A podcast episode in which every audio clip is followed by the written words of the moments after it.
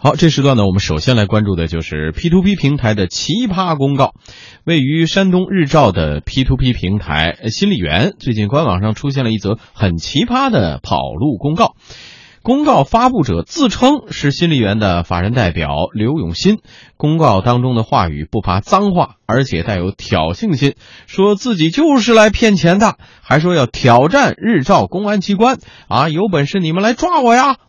同时呢，官网这则公告下方还公布了刘永新的身份证和家庭住址。嗯，目前呢，这个新丽园的官网还是可以打开的。不过，当我们的记者尝试拨打官网公布的理财电话和投诉电话的时候，都已经没有办法接通了。嗯，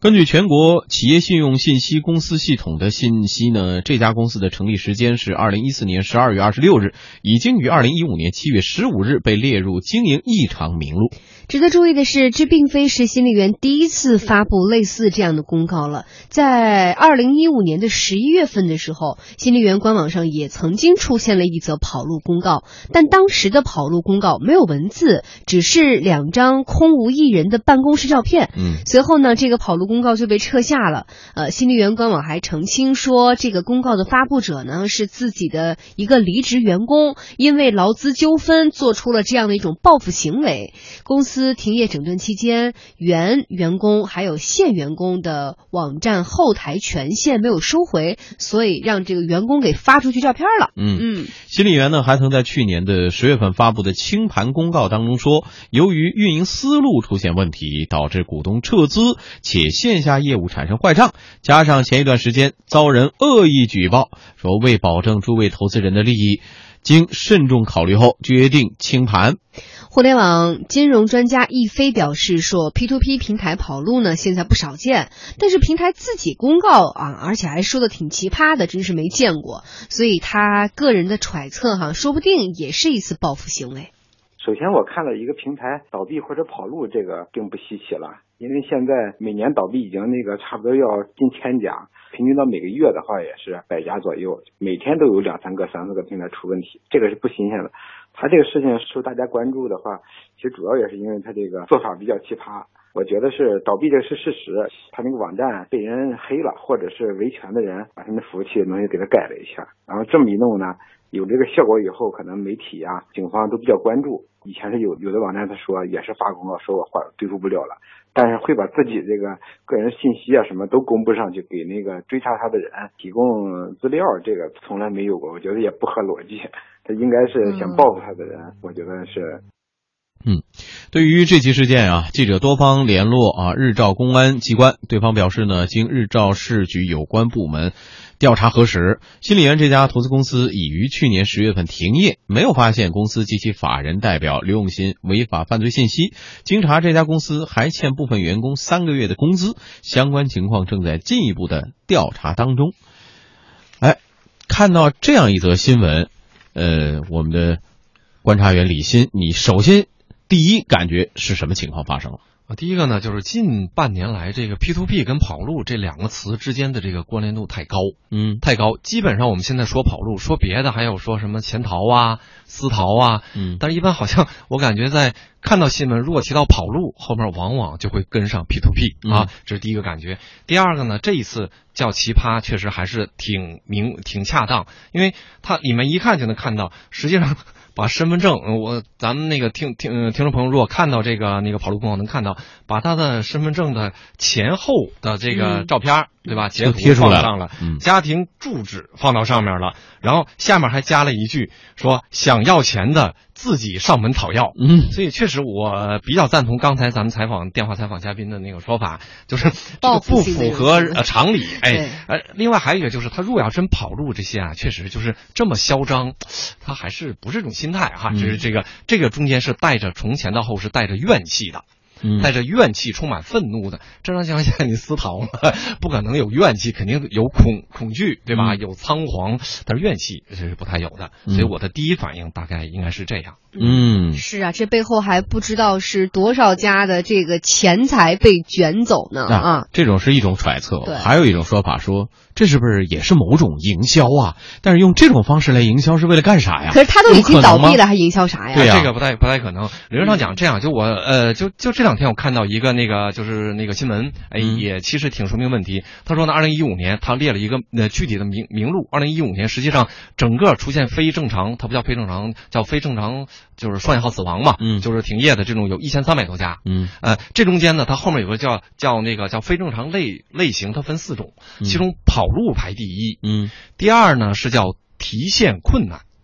第三个是叫停业，嗯，第四个是叫那个经侦介入，嗯啊，实际上呢，它如果咱们按这个新力源呢，它从去年十月份已经停业了。这里面我觉得受到触动的是什么呢？就是它在停业。就是去年不仅仅有一次，就是员工因为拖欠工资就发这种叫跑路公告，又发这个我比较感叹。实际上，这个金融平台、交易平台是很敏感的嘛。你有漏洞以后，因为它涉及都是巨额的这个款项，如果技术有漏洞，那显然这个平台它的安全性是受到质疑的。那作为这个 P to P，即便你停业了，你首先员工的权限你没收回，对吧？你停业了，你不把操作权限收回。第二个呢，我们都知道一个比较完整的平台呢，它员工的权限是分级的。你比如举个例子，你媒体类的，就是门户类的平台啊，或者它都有就你首页。能有首页发布权限的，即便是主编，普通的板块的主编都没有首页发布的这个权限，那就意味着，呃，这个 P to P 或者以它为代表的部分这种小的 P to P 这个平台呢，它的这个技术漏洞实在是很惊人。嗯，说明一些问题哈。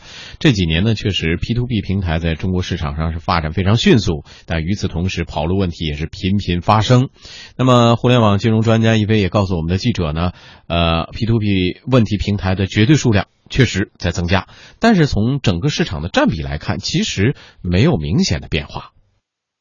你像一三年的话，全国一共是两三百家平台，但是是倒了七十多家。然后一四年呢，是一千家平台左右，但是倒闭和跑路了的加一起，就是我们称之为问题平台啊，就是它不一定是全都跑。呃，这问题平台是两百七十多家，就基本上都是三分之一。你像去年的话，总网站数已经到了三千多，它出问题的是一千家左右。所以说它这个百分比啊是差不多的。通过行业分析的角度来看，认为网站的总数高速增长那个阶段过去了，它就不会一年网站数翻几倍，因为那个获客成本越来越高嘛。开这种 P to P 平台风险加大了，总数可能不再增加。今年的倒闭数有可能不会再有特别大的提升。咱们从资金量的角度考虑，其实每一年受损的程度在降低。出问题的往往是那些竞争力不足的，或者是纯诈骗嘛，或者是竞争力不足的想要做生意但是没做好的小平台，规模比较小。百分之八十的资金是集中在前一百名的平台里边，但这些平台呢没有出现什么大问题，是比较稳定的。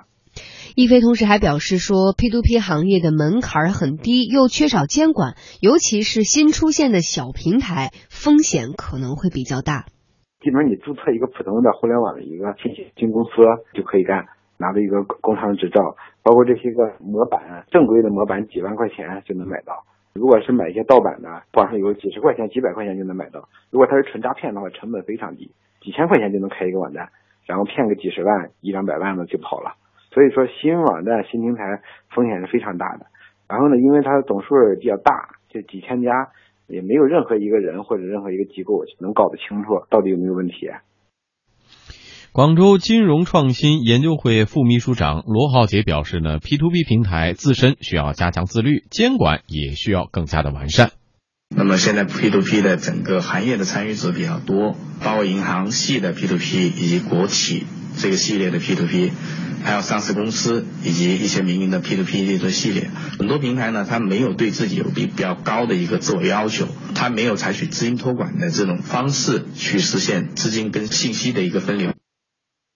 二零一五年七月，被称为《互联网金融行业基本法》的关于促进互联网金融健康发展的指导意见正式出台。二零一五年十二月，针对网络借贷 P2P 的监管细则发布并公开征求意见。互联网金融专家易飞表示，相关措施如果正式实施，有望对规范行业发展产生积极效果。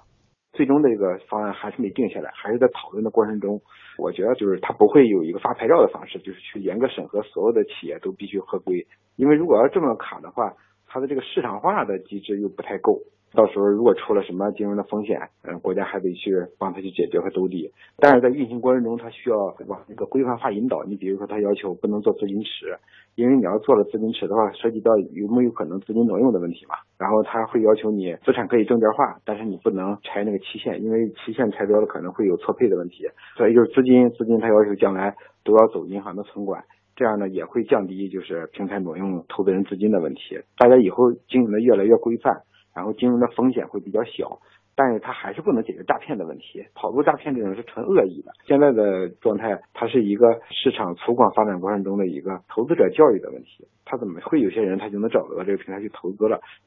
嗯，一方面呢说这个资金要不要第三方托管的，现在是平台自己说了算，据了解有百分之七八十吧。都没有做这种托管，一小部分做了托管，说审核的权利还是在平台，也有做了托管依然跑路的。所以未来如果说真的全部要求第三方来做托管的话，会不会遏制所谓 P to P 平台跑路的状况？啊，这个风险规避这个环节是非常必要的，因为从去年发布的那个指导意见呢，它有几点是界定你 P to P 叫民间小额贷款与这个叫非法集资它的区别，嗯，主要就是两个嘛，第一个就是资。不能有这个资金池，叫自己的概念，就是你不能你自己去管你筹到的这个钱，一定要通过有金融牌照的这个银行，比如说哈来进行托管。第二就是你融的这个标的不能是你自有标的，不能你自融，自融也是这个中间就极其敏感的线。那这两个问题不解决，那肯定是有问题，它的这个合法性是有问题的。事实上呢，那个刚才可能说的比较快，就是事实上现在做 P to P 呢，它确实大概来源有四种。比如银行就正规的金融机构，然后上市公司，然后是国企、央企，最后一个是民营。那真正出风险的是民营，因为上市公司虽然它也有民间资本，但是它这个概念如果要受到伤害，它在资本市场的这个损伤非常大。嗯，那银行和这个国企显然这方面的可信度会更高。那在这种情况下呢？民营它风险最高，但是呢，它恰恰聚集了大批的这个民间投资人，原因呢就是它门槛低，嗯，然后给予的承诺回报非常高，这个中间呢这个规范性就很值得探讨，就是它的这个承诺的回报率甚至比如百分之四十啊、五十啊、七十啊都有，因为这个所以才吸纳了大批的这个投投呃就是那个叫民间投资人，在这种情况下呢，风险应该比较集中在民营这一块，嗯，所以未来规范呢理论上呢可能也会集中在这一块，对。还有另外一方面，刚才我们说 P to P 这种形式之外，其实所谓诈骗，古已有之，不是今天才发生的事情。只是到了今天这个环节，发现多了一个渠道，通过网上的形式来诈骗多了。针对于这种所谓诈骗网站，恶意的本身就是恶意，它根本就没有什么 P to P 什么找项目的行为，目的就是卷钱的。这对于消费者来说，或者投资者来说，最好的建议你就是别碰。别贪那些说给你多少回报，这些这是很明确的一个方向。还有什么别的好建议？我们说了无数次了。对于高出市场无数倍的这种投资回报率，唯一的选择就是你远离它。看来有没有别的什么好办法了？或者刚才提到的，就这四种类型中间呢，银行、国企和上市公司的，它旗下的其实也有很多嘛，比如平安所啊、开金贷，好像有一批嘛这种银行，还有反正你几个银行的。那这种呢，理论上讲呢，它肯定这种风险管控，它的信用度，它的运营的这个流程肯定应该更规范。嗯，那民营的确实这个风险集中的区域会比较高。嗯，也再次发出警示啊，大家投资要小心，碰见这种诈骗的，别贪那个回报率了，人家惦记是您的钱包，没有回收的事儿。